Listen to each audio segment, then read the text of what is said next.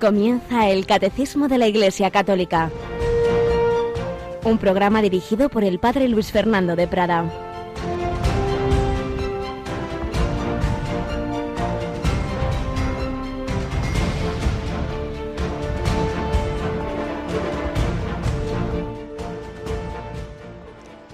Relájate, Dios existe y no eres tú. Alabado sean Jesús, María y José. Muy buenos días. Me ha venido a la mente esta frase que vi en una camiseta de un encuentro apostólico al leer el Evangelio de hoy. Sí, sí, relájate. Dios existe, pero no eres tú. A veces pensamos que llevamos nosotros el mundo y nuestra vida, que depende todo de nosotros.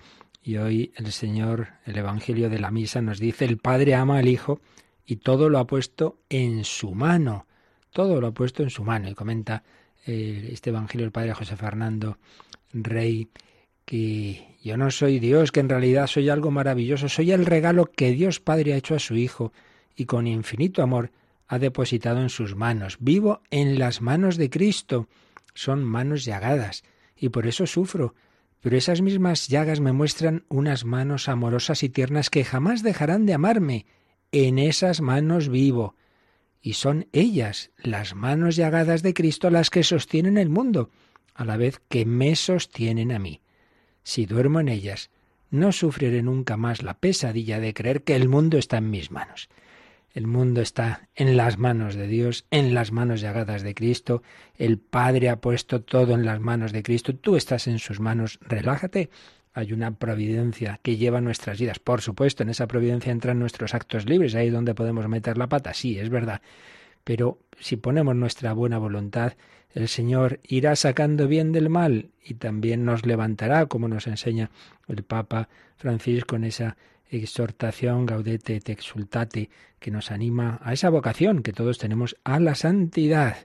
Esa exhortación la presentaremos aquí, como solemos, algún programa especial con algunos obispos, como la semana que viene tienen asamblea plenaria, tardaremos algunos días en organizarlo. Entre tanto, en ese programa de un servidor Vida en Cristo, los lunes a las 11 de la mañana, 10 en Canarias, cada 15 días, pues a partir de este lunes la vamos a ir comentando. Este lunes explicaremos ese primer capítulo, muy bonito, la verdad, y muy práctico, de esa exhortación, alegraos y regocijaos. Lunes a las 11, 10 en Canarias, y empezamos a explicar esa exhortación en vida en Cristo y a estas horas más adelante tendremos un programa con alguno de nuestros queridos obispos voluntarios. Y a propósito de voluntarios, tenemos hoy a Mónica Martínez. Buenos días, Mónica. Muy buenos días, padre. A propósito de voluntarios, ¿qué va a pasar con los voluntarios? Este fin de semana, algo grande, ¿verdad? Pero no vamos a decir dónde porque no se nos presenten ahí. no, que algunos, no algunos, eso, que ya no cabemos más. Bueno, pues como cada año llega esa reunión anual de todo el voluntariado de Radio María para seguir, para convivir y para seguir creciendo juntos en la tarea que tenemos entre manos. Un encuentro nacional de los diversos campos del voluntariado, que son muchísimos, porque tenemos los voluntarios que hacen los programas, pero tenemos los voluntarios que acaban de hacer, por ejemplo, la retransmisión desde Valencia, los voluntarios que hacen difusión de la radio, porque si uno no conoce que existe Radio María, hay que darla a conocer.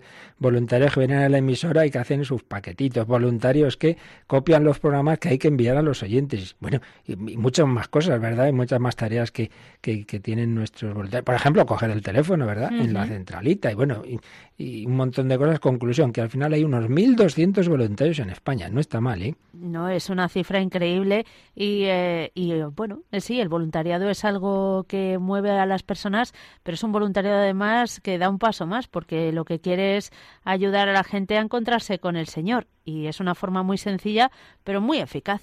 Así es, y la verdad es que no paramos de recibir testimonios. Ayer mismo tenía ya aquí un correo, a lo mejor luego al final me da tiempo a leer algo, pues de una persona que, se acaba de convertir y que dice he descubierto Radio María y es la que me está ahora formando. Pues, pues esa catequesis que otros pudimos tener de, de niños, de adolescentes, de jóvenes, la está teniendo esta persona eh, convertida ya a su edad adulta, pues, pues con Radio María. Y, el dar a conocer esta, esta emisora, pues no es dar a conocer unos programitas por ahí de entretenimiento, sino la formación, la oración, todo lo que nos lleva al Señor. Bueno, pues al Señor, el Señor nos llama a la santidad, nos lo ha recordado el Papa, y esa santidad hay que irlo haciendo también en esos gestos sencillos del día a día, como los que recogía el Padre José Julio Martínez en estas pequeñas historias de mucha gente buena. De ahí viene, por cierto, el nombre de ese programa los viernes a las 12 de la noche. Hay mucha gente buena, que era como se titulaba una sección que él tenía en, un par de revistas y nos contaba estas historias como la de hoy, sencilla, pero así está hecho la vida, está hecha la vida de gestos buenos o malos, en este caso buenos, de gente buena que quiere hacer la vida más sencilla, más alegre, más feliz a los demás.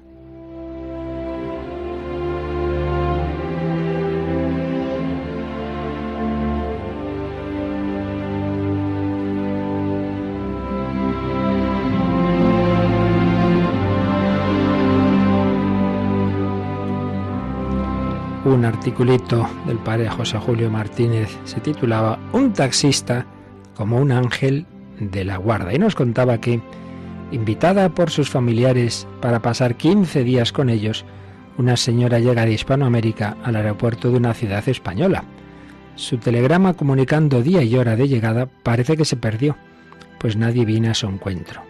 Cita el domicilio de sus parientes.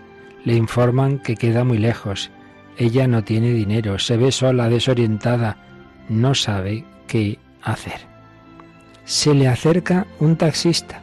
Ella le informa de su percance. Él la tranquiliza y la acompaña a un autobús. Tome usted este dinero para pagarse el billete. Descienda en la última parada y aguárdeme allí. Ahora yo tengo un servicio urgente. Enseguida iré a recogerla y la llevaré a casa de sus familiares. Pero en casa de sus familiares la puerta estaba cerrada, con este aviso en la portería, volveremos tarde. El taxista dijo a la recién llegada, después de encomendarla al cuidado de la portera, Yo tengo que marchar, señora, usted no se preocupe, ni por el dinero que le adelanté para el autobús, ni por el precio de esta carrera. Lo importante es que usted ya está bien y que pronto se verá con su familia. Comentaba el padre José Julio, ¿qué os parece el taxista hecho ángel de la guarda? No importa mi dinero, importa que usted ya está bien. Así habla la gente buena. Pasados casi dos meses, la familia publicó su gratitud en el periódico local, indicando que el taxista no había ido a pedir lo que se le adelantó, lo que adelantó. Así obra la gente buena.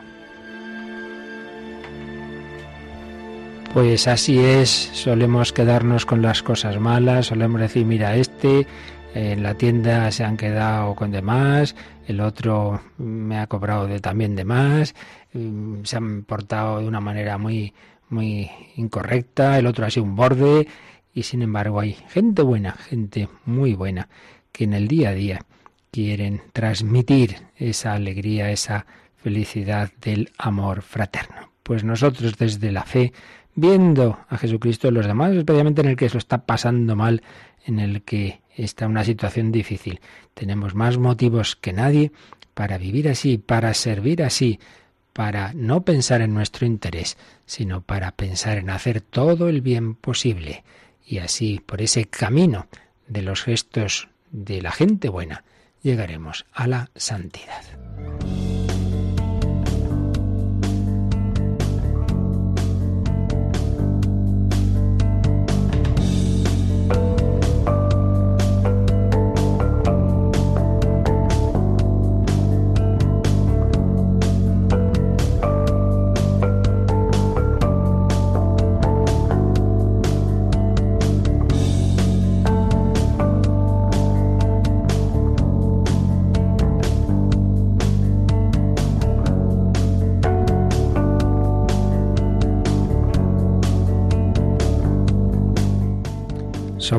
Miembros de un pueblo santo, el pueblo de Dios, y por ello estamos llamados a ser santos. Somos miembros de un pueblo que tiene por cabeza a Jesucristo, sacerdote, profeta, rey, y por eso participamos de esas características. La vida cristiana es recibir el Espíritu de Cristo y por tanto participar de su espíritu y de sus cualidades en el grado y medida en que Dios nos llame, en el grado y medida de su comunicación del Espíritu Santo y luego también, claro, en la medida de nuestra respuesta. Pero de entrada recibimos, recibimos el Espíritu de Cristo, Él es el Hijo con mayúsculas, nosotros somos hijos adoptivos, pero realmente hijos, no meramente en un nivel jurídico, sino que recibimos la vida divina. Él es sacerdote, profeta y rey, como recordábamos ayer, pues también el cristiano lo es. Estamos en ese apartado de la Iglesia, pueblo de Dios, vimos las características del pueblo de Dios y ahora estamos en este subapartado que se titula Un pueblo sacerdotal, profético y real. Ayer veíamos que Jesucristo es el ungido, Mesías, ungido, Cristo, eh, ungido por el Espíritu Santo como sacerdote, profeta y rey. Y todo el pueblo de Dios participa de estas tres funciones de Cristo y tiene las responsabilidades de misión y de servicio que se derivan de ellas. Eso lo decía el número 783, que por cierto se me olvidó indicar que aquí pone la cita de los últimos números de la primera encíclica que publicó San Juan Pablo II, Redentor Hominis, porque allí, a partir del número 18, del 18 al 21, desarrollaba este punto, este punto de cómo el cristiano participa en esas funciones de Cristo, sacerdote, profeta y rey. Pero vamos ahora a ver ya en el catecismo los números siguientes, a partir del 784, la explicación de esto, que quiere decir que cualquier cristiano es sacerdote, pero eso no lo, solo, no lo somos solo los sacerdotes propiamente dicho, los presbíteros. ¿Qué quiere decir que es profeta? Que adivina el futuro. ¿Qué quiere decir que es rey? Vamos a verlo. Número 784 y ahí comenzamos con el punto del sacerdocio. El cristiano sacerdote. Vamos a ver por qué. Mónica, 784. Al entrar en el pueblo de Dios por la fe y el bautismo, se participa en la vocación única de este pueblo, en su vocación sacerdotal. Cristo el Señor, pontífice tomado de entre los hombres, ha hecho del nuevo pueblo un reino de sacerdotes para Dios, su Padre. Los bautizados, en efecto, por el nuevo nacimiento y por la unción del Espíritu Santo, quedan consagrados como casa espiritual y sacerdocio santo. Estas dos últimas frases, como en tantas otras ocasiones en todo este apartado del, catecismo, están, tomados de la, están tomadas de la Constitución Lumen Gentium del Vaticano II, la Constitución dogmática sobre la Iglesia. ¿Qué nos ha dicho aquí este número 784? Bueno, pues algo que ya hemos mencionado y es que se entra en el pueblo de Dios por la fe en Cristo y por el bautismo, por el bautismo. Y entonces, al recibir el bautismo, se participa de la vocación sacerdotal de este pueblo. Hay aquí otra cita que ya leímos, que es de la primera carta de San Pedro, cuando se dice que el pueblo de Dios es un reino de sacerdotes, un reino de sacerdotes para Dios su Padre. Y nos ha dicho la Lumen Gentium que Cristo, el Señor pontífice, es el sumo pontífice, tomado de entre los hombres, una expresión de la carta a los hebreos, es hombre. Y ha sido llamado en ese sentido, como, como eran llamados los sacerdotes del Antiguo Testamento, pues Él es verdaderamente hombre, a la vez que Dios, ahí está. Es pontífice, es el que hace puentes, pontifex el puente entre el hombre y Dios. ¿Y qué mejor puente que ser a la vez hombre y Dios? Es que, claro, es, es la perfección de la unión con Dios está en Él, porque a la vez es uno de nosotros y a la vez es uno de la Trinidad. Es que mejor imposible. Por eso yo soy el camino. Para llegar a Dios, Cristo no es que sea un camino más opcional. Mire, a uno le da por Buda y a otros por Cristo. No, no, no, no, no tiene nada que ver.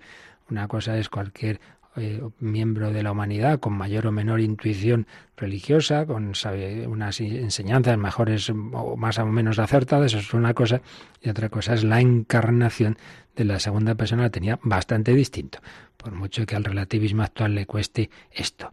Cristo el Señor es el sumo pontífice, el que hace el puente, tomado de entre los hombres, es miembro de la humanidad, por eso no cae del cielo, no, no, se forma, es engendrado en el seno de María, por obra del Espíritu Santo, es verdad, no por obra de varón. Y, pues, y es que ahí vemos también, como ya en su momento comentamos, en la misma concepción de Cristo vemos esa doble naturaleza. En cuanto que es Dios, tiene por padre a Dios, Dios Padre, no tiene padre biológico humano. En cuanto que es hombre, tiene una madre humana y ha sido concebido en un seno materno como los demás hombres. Cristo el Señor, pontífice tomado de entre los hombres.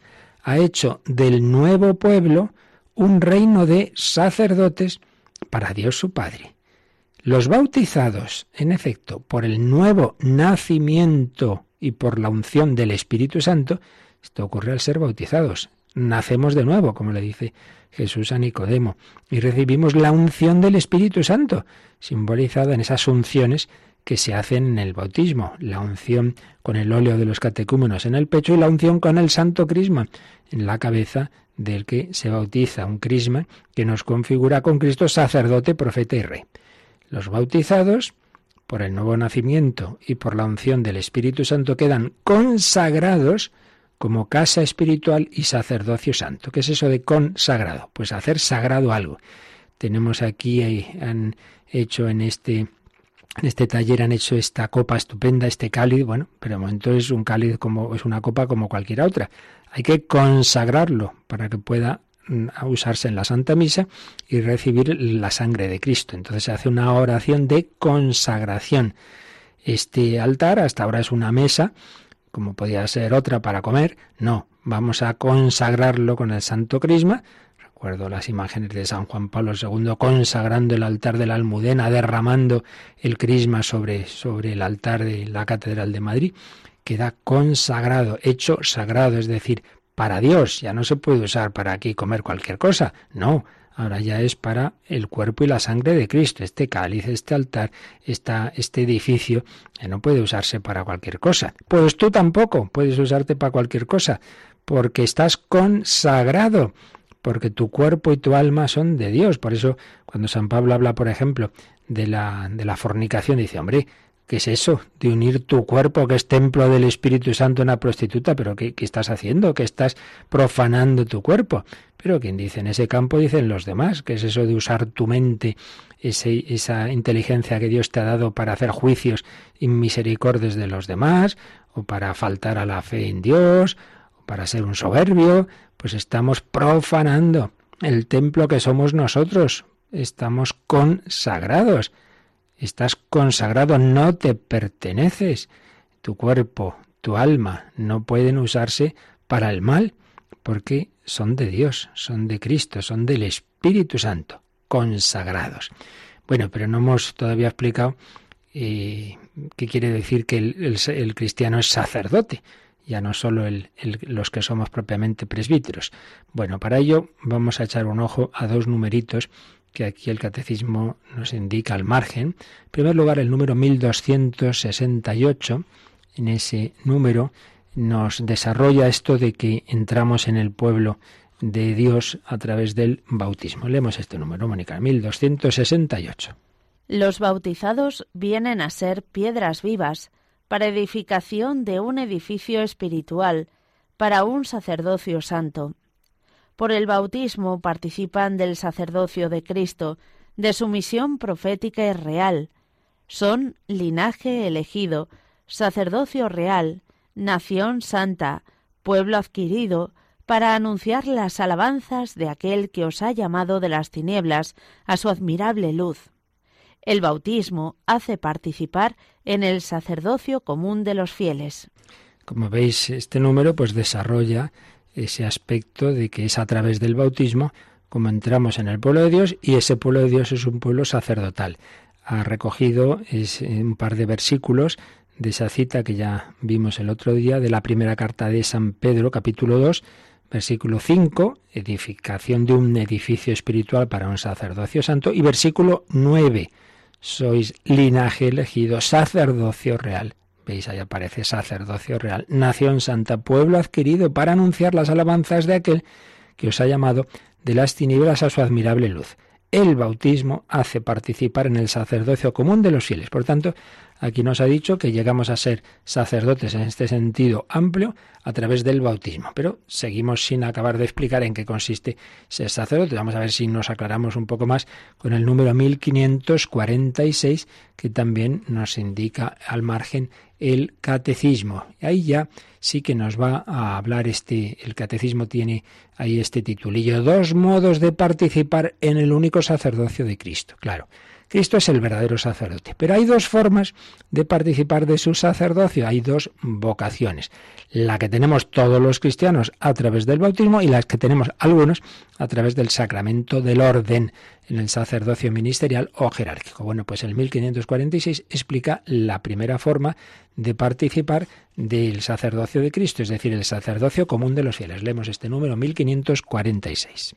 Cristo, sumo sacerdote y único mediador, ha hecho de la Iglesia un reino de sacerdotes para su Dios y Padre.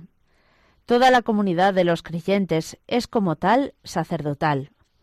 Los fieles ejercen su sacerdocio bautismal a través de su participación, cada uno según su vocación propia, en la misión de Cristo, sacerdote, profeta y rey. Por los sacramentos del bautismo y de la confirmación, los fieles son consagrados para ser un sacerdocio santo. Bueno, pues aquí lo que se nos ha añadido es esa idea de que mm, se participa del sacerdocio de Cristo por dos líneas. La línea del sacerdocio ministerial hace presente a Cristo en cuanto cabeza de la Iglesia con su autoridad que hace que unas determinadas palabras, como son las de la consagración, tomad y comed esto es mi cuerpo, o de la absolución, pues realmente no sea yo, es Cristo quien actúa ahí.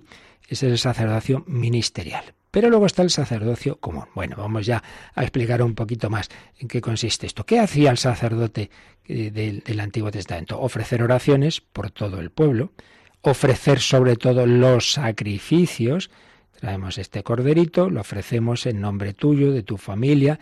¿Recordáis cuando se presentan eh, la Virgen y San José con el niño a presentar al niño Jesús a Dios? Lo cogía un sacerdote y lo ofrecía, pero como evidentemente las personas humanas, mm, Dios nuestro Señor siempre dijo que de ninguna manera podía hacerse con ellas, como a veces ocurría en otros pueblos que se hacían sacrificios humanos, no, no, no, no, no, se rescataba al, al, a ese niño es decir, se ofrecía en su lugar un animalito, un par de tórtolas, dos pichones o un cordero, en fin, según la situación de la familia.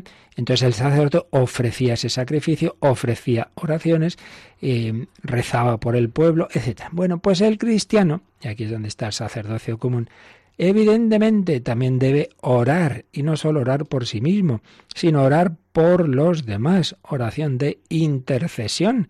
En la Santa Misa tenemos lo que llamamos la oración de los fieles. Y no debemos ir solo a pedir por mí y por mi abuelita, que está muy bien, sino por todas las necesidades del mundo. Tú ahí eres sacerdote, estás intercediendo. Pero más importante, ofrecer el sacrificio. No vas a coger tú un corderito y ofrecerlo a Dios. No, no, eso era un símbolo, eso era una profecía en el Antiguo Testamento. ¿Qué debes tú ofrecer? Pues tu propia vida. El sacerdocio común implica ofrecer mis obras y oraciones, sufrimientos y alegrías que decimos en el ofrecimiento de obras, ofrecer tu vida, tu trabajo, tus alegrías, tus sufrimientos, ofrecer la enfermedad y ofrecer cuando llegue tu propia vida en la agonía, en la muerte, el sacerdocio común, ofrecer el sacrificio de uno mismo, que es el más decisivo en definitiva, porque lo que hace Jesucristo al ofrecerse a sí mismo es darnos la fuerza de su Espíritu Santo para que ofrezcamos nuestra vida, para colaborar en la redención del mundo, dice San Pablo, completo en mi carne, sufriendo en mi, mi carne, completo lo que falta a la pasión de Cristo por su cuerpo, que es la Iglesia. No es que a la pasión de Cristo en sí mismo le falte algo, sino que lo que falta es que eso mm, participemos en ella, que, que nosotros nos unamos a ella. Entonces, hacer presente esa redención de Cristo en el momento actual, estás tú llamado a hacerlo, pues haciendo presente la oración de Cristo, el sacrificio de Cristo, la cruz de Cristo, y también anunciando, y aquí viene la segunda parte, la continuación, el sacerdote, eh, en el Antiguo Testamento se distinguía sacerdotes, profetas, reyes, pero el cristiano tiene todo unido. Entonces el sacerdote ministerial no solo reza y ofrece sacrificios, sino que anuncia el Evangelio, ¿verdad? Bueno, pues el sacerdocio común, tú no estarás llamado a hacer la homilía en la Santa Misa, no, eso no, es cierto, pero sí a anunciar el Evangelio de otras muchas formas. Por supuesto, en la conversación ordinaria, en el apostolado alma a alma, pero también en un momento dado tú puedes dar una, ser catequista, dar una charla, etcétera, etcétera, tener un programa en Radio María y, hablar del Señor por tanto eres también profeta en ese sentido, como a continuación veremos, eh, unido al sacerdocio común. Sacerdocio común. Unión con Cristo para ofrecer la propia vida, para ofrecerse, unión con Cristo para interceder por todos los hombres, como él intercedía en la cruz. Padre, perdónalos porque no saben lo que hacen. Unión con Cristo, sacerdote y profeta, para anunciar el Evangelio. Todos llamados en este sentido, a ser con Cristo sacerdotes, profetas y reyes. Tú también, por el bautismo, has sido consagrado. No puedes hacer con tu vida, con tu cuerpo, con tu alma, lo que te dé la gana, sino lo que Cristo te pida, como se lo pidió a San Pedro. Pastorea a mis ovejas. No puedes hacer lo que quieras, hijo. No puede ser que, que el Señor te, te, te ama y cuenta contigo, cuenta contigo para que tú también le hagas a él presente, como contó con aquellas dos ovejas perdidas los discípulos de Maús que habían perdido la poca fe que tenían, pero precisamente en el camino de Maús, hablándoles el Señor, explicándoles las escrituras, tú también lo puedes hacer en el camino de la vida con aquellos con los que te encuentres, y luego haciendo, haciendo ese signo de la Eucaristía, la fracción del pan, eso no puedes hacerlo tú, pero sí puedes invitar a otro a ir a misa contigo. Son todo maneras de apostolado. Haciendo eso Jesús, aquellos hombres recobraron la fe y, y, el Señor tocó sus corazones de tal manera que se volvieron corriendo a la iglesia, al cenáculo, volvieron a reunirse con aquella primitiva comunidad, comunidad, pueblo de Dios, pequeñito en germen, que iba a ir anunciando por el mundo entero que Cristo ha resucitado. Recordemos aquella escena en el camino de.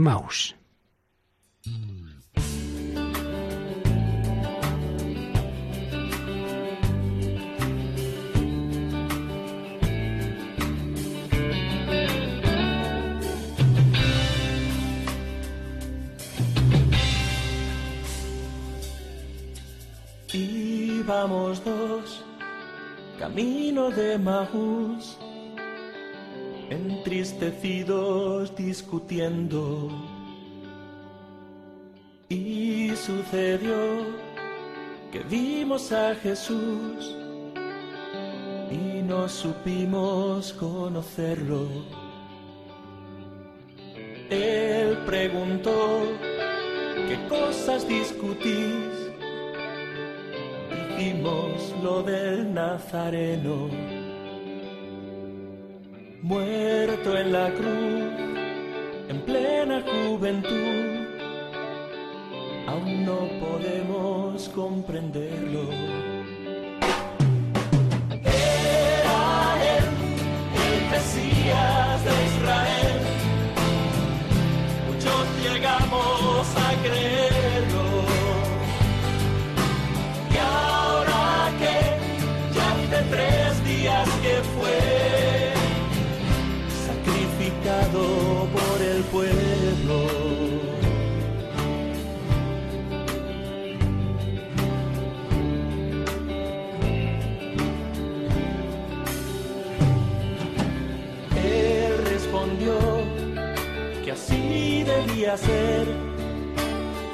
Estaba escrito su tormento y reavivó nuestra apagada fe. El corazón ardía por dentro. Quédate con nosotros, quédate.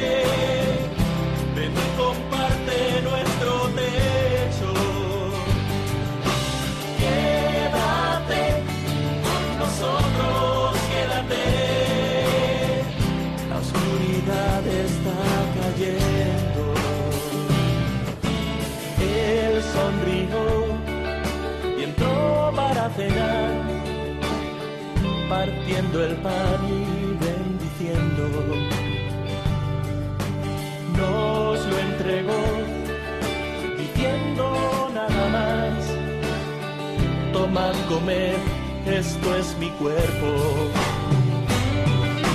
Y después ya no le pudimos ver, pero sabíamos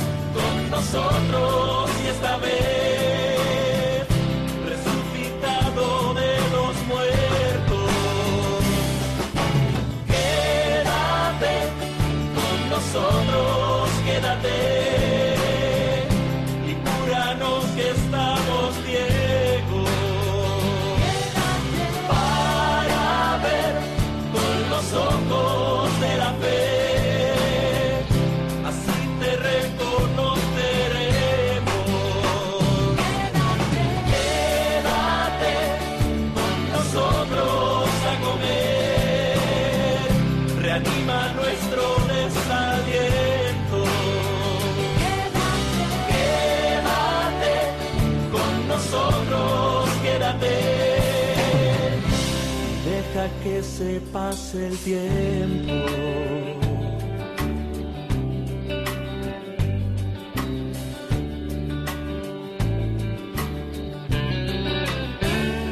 Están escuchando el Catecismo de la Iglesia Católica con el Padre Luis Fernando de Prada. Quédate, el Señor se ha quedado en la Iglesia, yo estaré con vosotros todos los días hasta el fin del mundo. Cristo prolonga la encarnación a través de la Iglesia, su cuerpo. Cuando recibimos el cuerpo eucarístico nos convertimos en el cuerpo místico.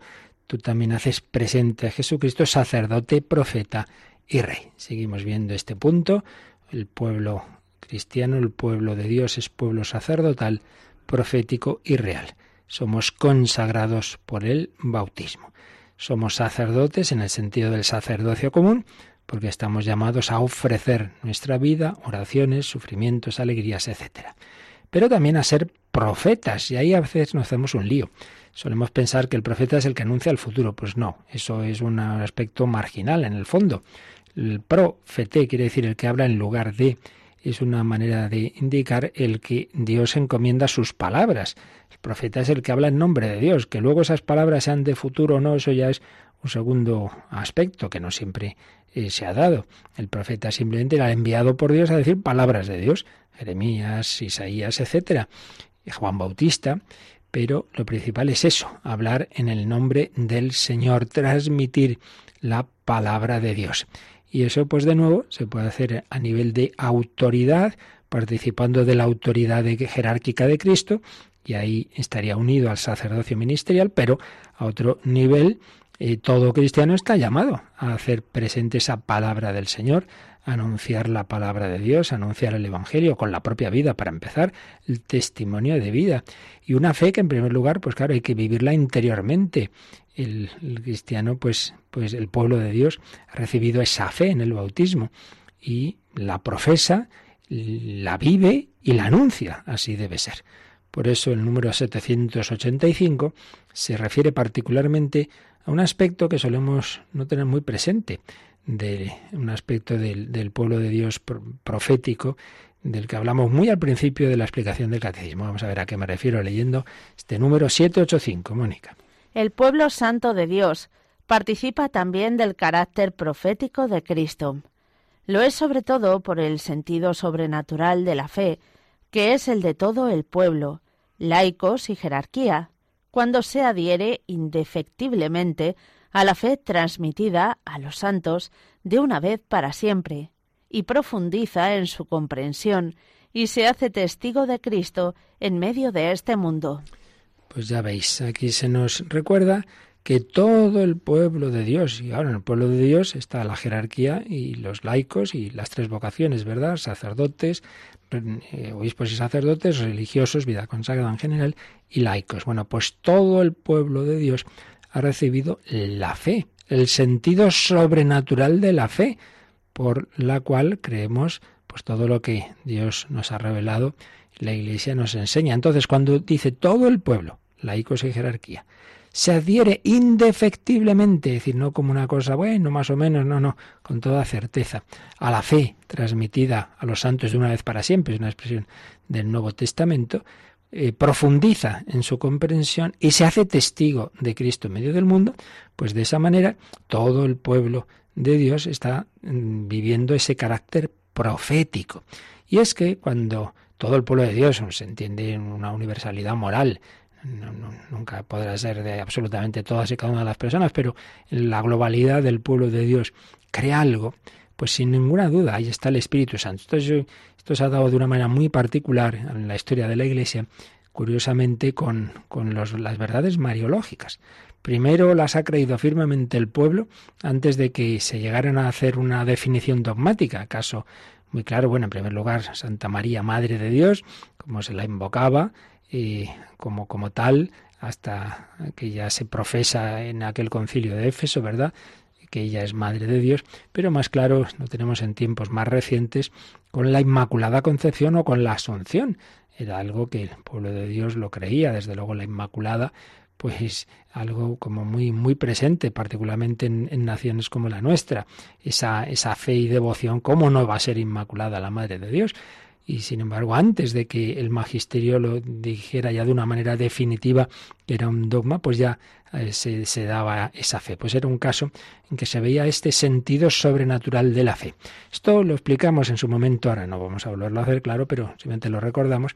Muy al principio de la explicación del catecismo, cuando veíamos los fundamentos de la fe, y por eso aquí el catecismo nos dice que podemos releer un número del principio, el número 92, que está dentro de un apartado que se titula El sentido sobrenatural de la fe. Bueno, pues vamos a releerlo para recordar por lo menos un poquito aquello que dijimos.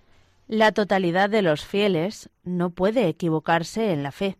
Se manifiesta esta propiedad suya, tan peculiar, en el sentido sobrenatural de la fe de todo el pueblo, cuando desde los obispos hasta el último de los laicos cristianos muestran su consentimiento en cuestiones de fe de moral. Cuando se da esa totalidad, obispos, evidentemente incluyendo el obispo de Roma, el Papa, y, el, y los laicos, cuando una totalidad moral muestran estar totalmente de acuerdo en cuestiones de fe y de moral, pues entonces es la infalibilidad de la Iglesia, porque la infalibilidad del Papa, cuando fue definida en el Vaticano I, se dijo que gozaba de la infalibilidad de la Iglesia, es decir, a quien Dios ha dado la infalibilidad es a su cuerpo místico, claro, porque que la Iglesia es Cristo viviente eh, a través de los hombres, Cristo no se puede equivocar. Entonces Cristo vive en la Iglesia, en ese, siempre entendiendo en ese sentido de universalidad. Una persona sola o tres obispos por ahí, claro que se pueden equivocar, pero cuando es la universalidad, es decir, el conjunto moral de obispos y fieles, eh, que están viviendo, no en un sentido sociológico, los medios de comunicación actuales, sino realmente los que viven la, la vida cristiana y están, tienen esa certeza moral de algo, pues ahí sin duda está el Espíritu Santo. Por eso la Iglesia siempre ha querido esto, que la totalidad de los fieles, obispos y laicos, no se equivoca, porque no por sí mismos, todos nos podemos equivocar, sino porque ahí está actuando Jesucristo, el Espíritu Santo. Entonces Él no se equivoca, Dios no se equivoca, evidentemente. Entonces ahí está esa actuación especial del Espíritu Santo. Pues es una aplicación de este aspecto profético del cristiano. Pero también está, decía al final del número 765, el que todo cristiano se debe hacer testigo de Cristo en medio de este mundo. Eso es lo principal. Tú estás llamado a ser profeta no porque te subas a un púlpito ni porque anuncies el futuro, que ya decimos que eso es muy marginal, sino porque hablas con tu vida en primer lugar, pero también con tus palabras, hablas del mensaje de Cristo, lo haces presente, estás llamado a ser testigo de Cristo. No nos olvidemos que las primeras testigos de la resurrección pues fueron las mujeres. Eh, por eso se llama Magdalena la, la apóstol de los apóstoles. Ella anunció, anunció esa resurrección de Cristo a los apóstoles. Y por cierto, pues ayer veíamos o escuchábamos, mejor dicho, algún un fragmento de esa película resucitado eh, que hace pensar en esa resurrección de Jesucristo. Bueno, vamos a escuchar un fragmento precisamente en que el protagonista, ese oficial romano, que, está buscando dónde han escondido supuestamente los discípulos de Cristo el cadáver de Jesús, va indagando y entonces interroga a la Magdalena. Y ahí aparece como si Magdalena hubiera sido, hubiera llevado antes una vida de mujer pública, eso no, está dicho en ningún sitio del Nuevo Testamento, pero bueno, hay quien así lo piensa. Lo digo por, por alguna frase que oiremos en el diálogo, pero bueno, lo que nos importa es cómo aparece ahí, aparece eh, ese carácter profético, como la Magdalena da testimonio de Cristo ante quien la interroga. Pues todo cristiano estamos llamados a hacerlo. Escuchamos este fragmento de esa película Resucitado. Yo te he visto antes. En mi otra vida. en la muerte de Jesús, estabas allí junto a su madre. ¿Era ella la mujer que estaba contigo en la tumba? Si supierais lo que pasó allí, toda preocupación te salía. Ilumíname, pues. Es superior a nosotros. No me vengas con acertijos y palabrería fanática. ¿Dónde está Jesús? Está aquí mismo. ¿Es un traso? ¿Un duende? ¿Que no se sabe cómo vuelve a la vida? Abrid vuestro corazón y lo veréis. Veo delirios para mantener una cruzada con vida. Podría arrebatarte todo, matarte así, sin más. No importa. Una mártir. No, Pues entrégame a los otros y te concederé la libertad. ya soy libre. Ya soy libre porque la verdad os hará libres, dijo Jesús. Bueno, pues ahí daba testimonio, claro que sí, y así lo dicen los evangelios, que aunque no la creían al principio ni los apóstoles, decían que eran delirios de mujeres, tal, la, la Magda, ¿verdad? Que, que la pobre no le funciona bien la cabeza. Pues sí, sí, sí que le funcionaba bien. Fue profeta de Cristo. Tú también estás llamado a dar testimonio.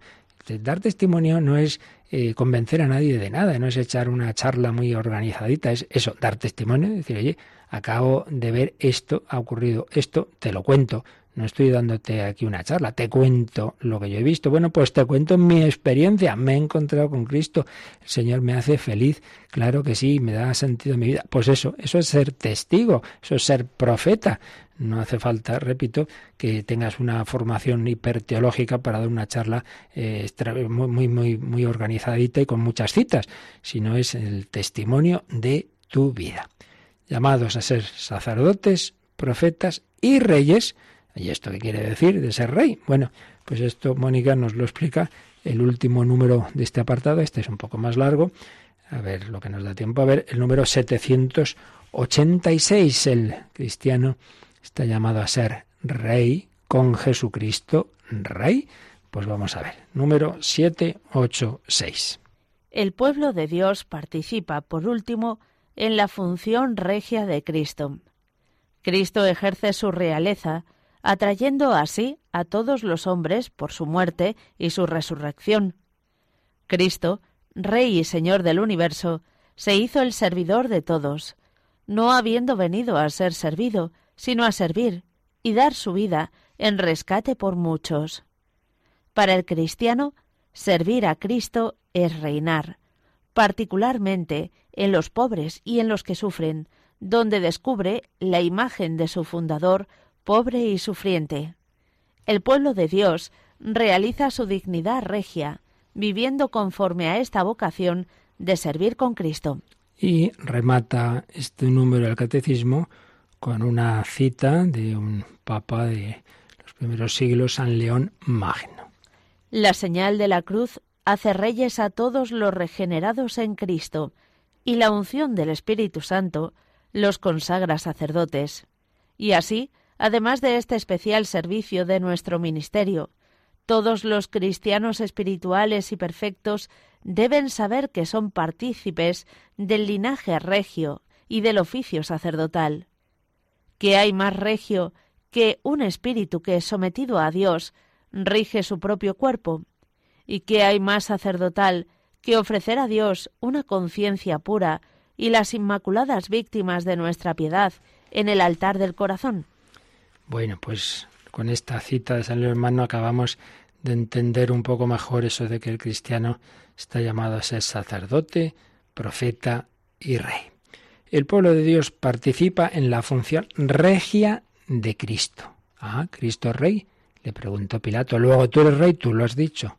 Yo soy rey, pero no como los reyes de este mundo. No tengo aquí soldados que luchan para defenderme. Mi reino no es de este mundo en el sentido que no es de, de, del estilo de los de este mundo. Sí, es de este mundo en el sentido que está llamado a reinar aquí, en la tierra. No estamos hablando de, ir de tras la muerte, del cielo. No, no. En este mundo, pero no como los de este mundo.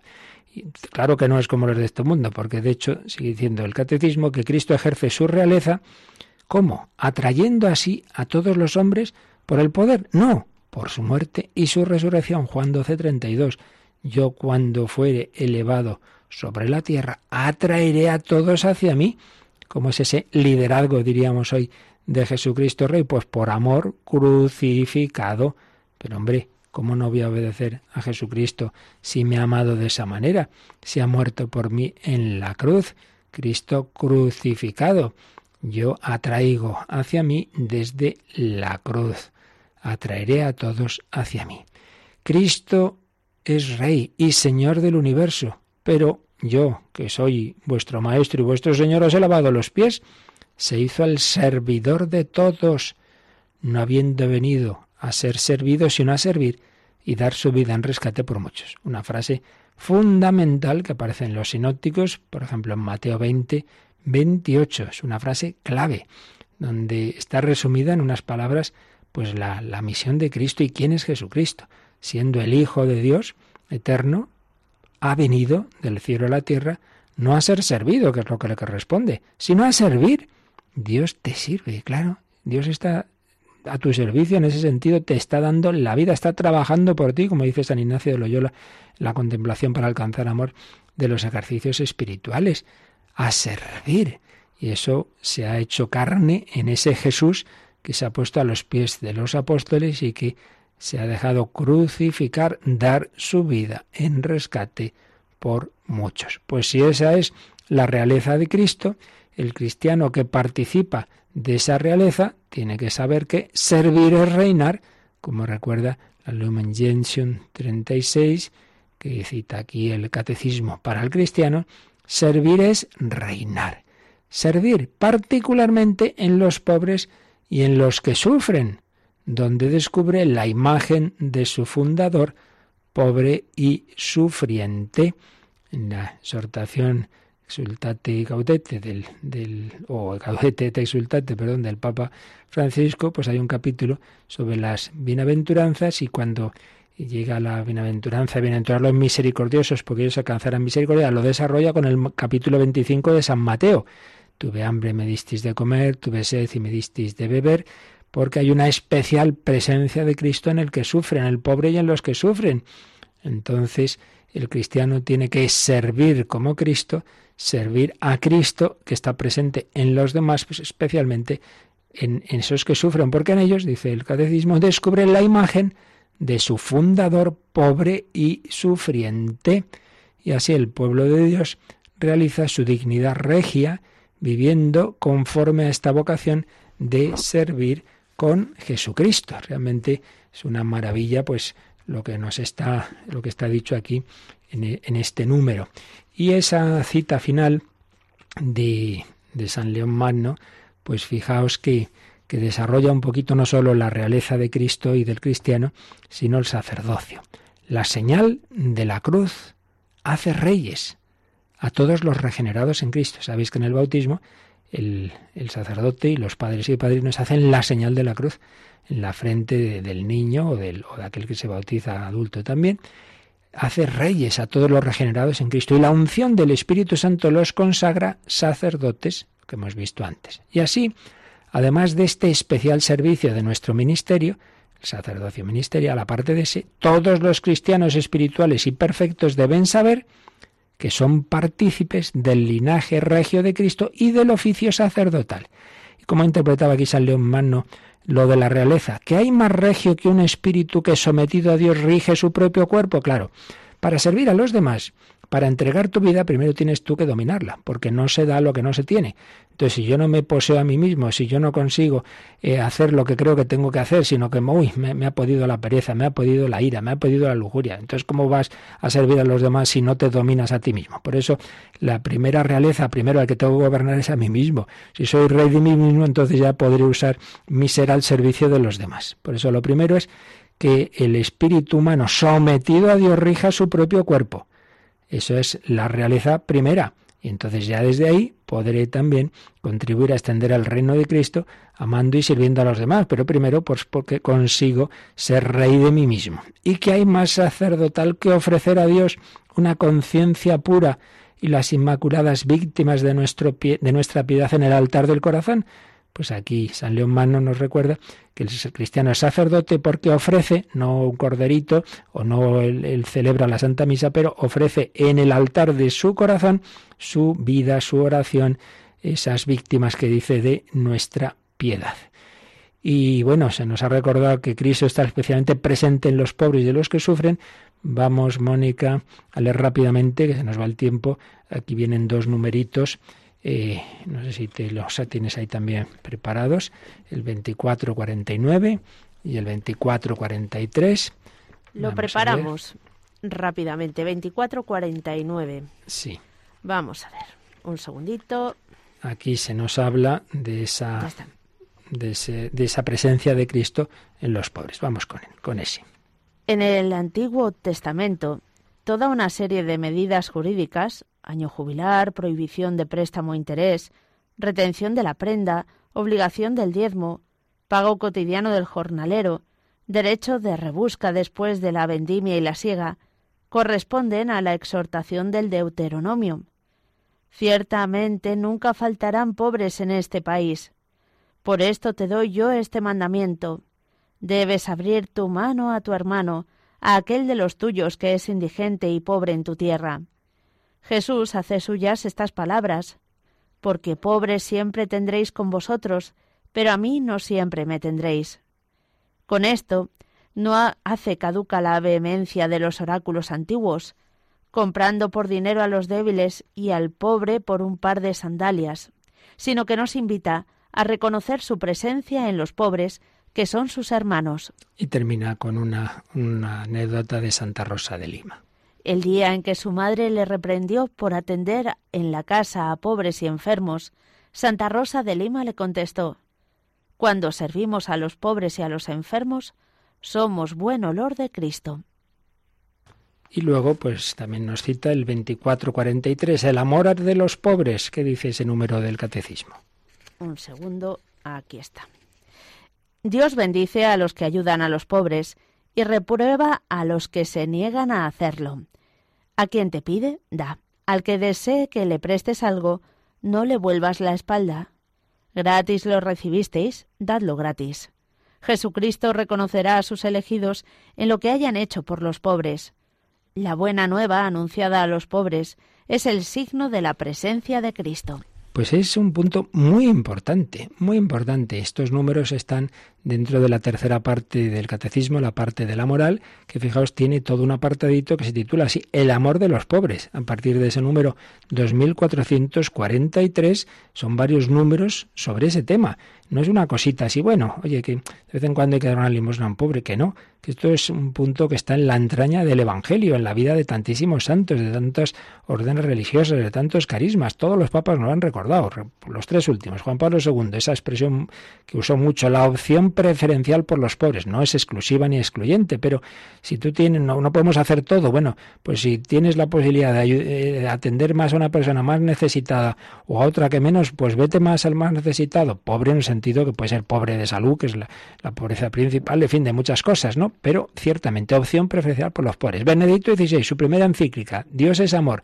Bueno, toda la segunda parte mm, lo que hace es desarrollar y fundamentar cómo la caridad en la Iglesia no es una cosa marginal, sino absolutamente central, porque el amor a Dios se manifiesta en el amor a los pobres. Papa Francisco, bueno, desde el primer momento, la insistencia, el instituir la jornada, una jornada especial de los pobres, y desarrollar esa toda esa actividad de la caridad fraterna en los gestos concretos de caridad como, como hace en la exhortación Gaudete te exultate, el amor de los pobres.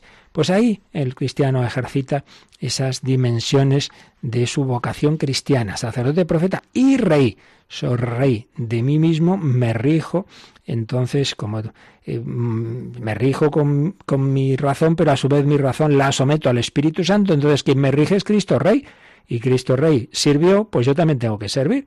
Por tanto, servir es reinar, así que somos miembros de este pueblo de Dios, que es sacerdotal, profético y real, porque participa del Espíritu Santo de su cabeza, que es Cristo, que es sacerdote, profeta y rey.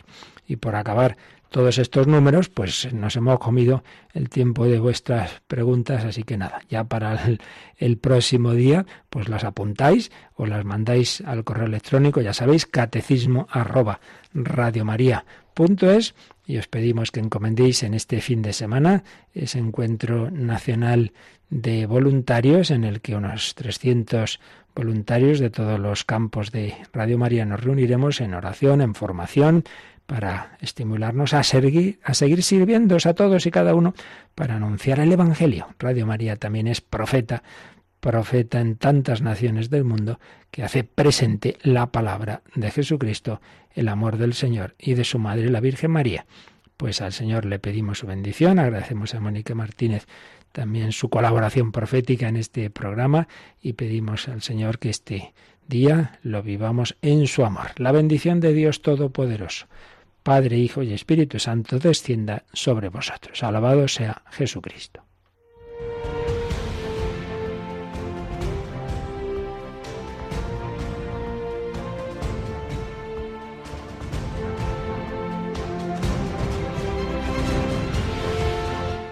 Han escuchado en Radio María el Catecismo de la Iglesia Católica, un programa dirigido por el Padre Luis Fernando de Prada.